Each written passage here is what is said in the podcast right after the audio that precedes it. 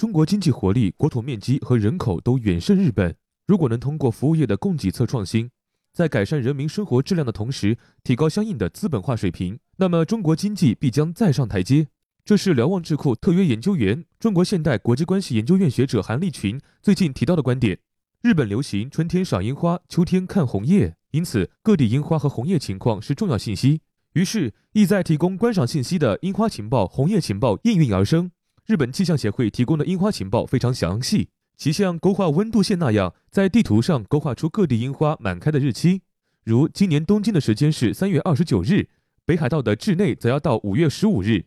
点开东京地图，可以获得诸如日比谷公园等具体地点的樱花开放时间。一些专门的手机应用还附带有订酒店和租车等功能。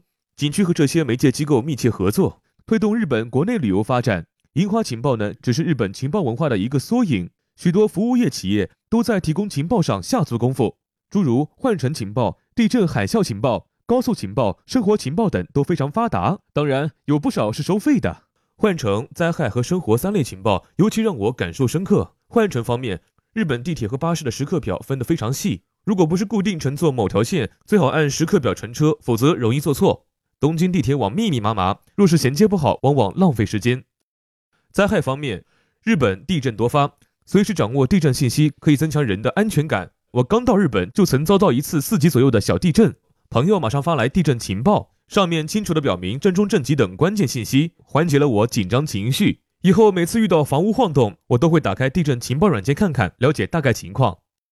生活方面，日本有不少集中提供生活信息的公司。互联网公司雅虎在日本发展的不错，主要招牌就是提供丰富的生活情报。另外一家名为“生活指南”的公司，可以提供日本所有道府县的结婚、生育、教育、就业、住房、医疗保险、租车、休闲、土特产乃至丧葬等各类生活信息。出行前，除了要看各地指南外，我一般还会在这种生活网站上查询，经常啊会有一些意外发现。上述这些情报，从消费者一侧来看，似乎没有创造多少经济效益。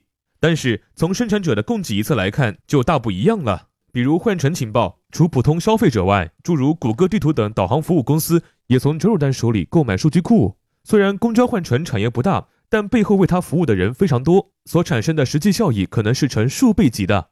地震情报需要各地地震监测台同民间的信息服务提供商建立信息联动，这有利于信息通讯领域的基础设施建设。而生活情报可能需要大量的一线情报员，也可以拉动就业。因此，尽管日本经济整体不景气，但这些领域的经济活动仍然很活跃。上世纪七十年代，上世纪七十年代，日本经济高速扩张期逐渐积攒下来的服务业不断壮大，折射出日本经济的转型调整。而日本正是借助相对较高的资本化水平，才在狭小的国土上创造出庞大的经济产出。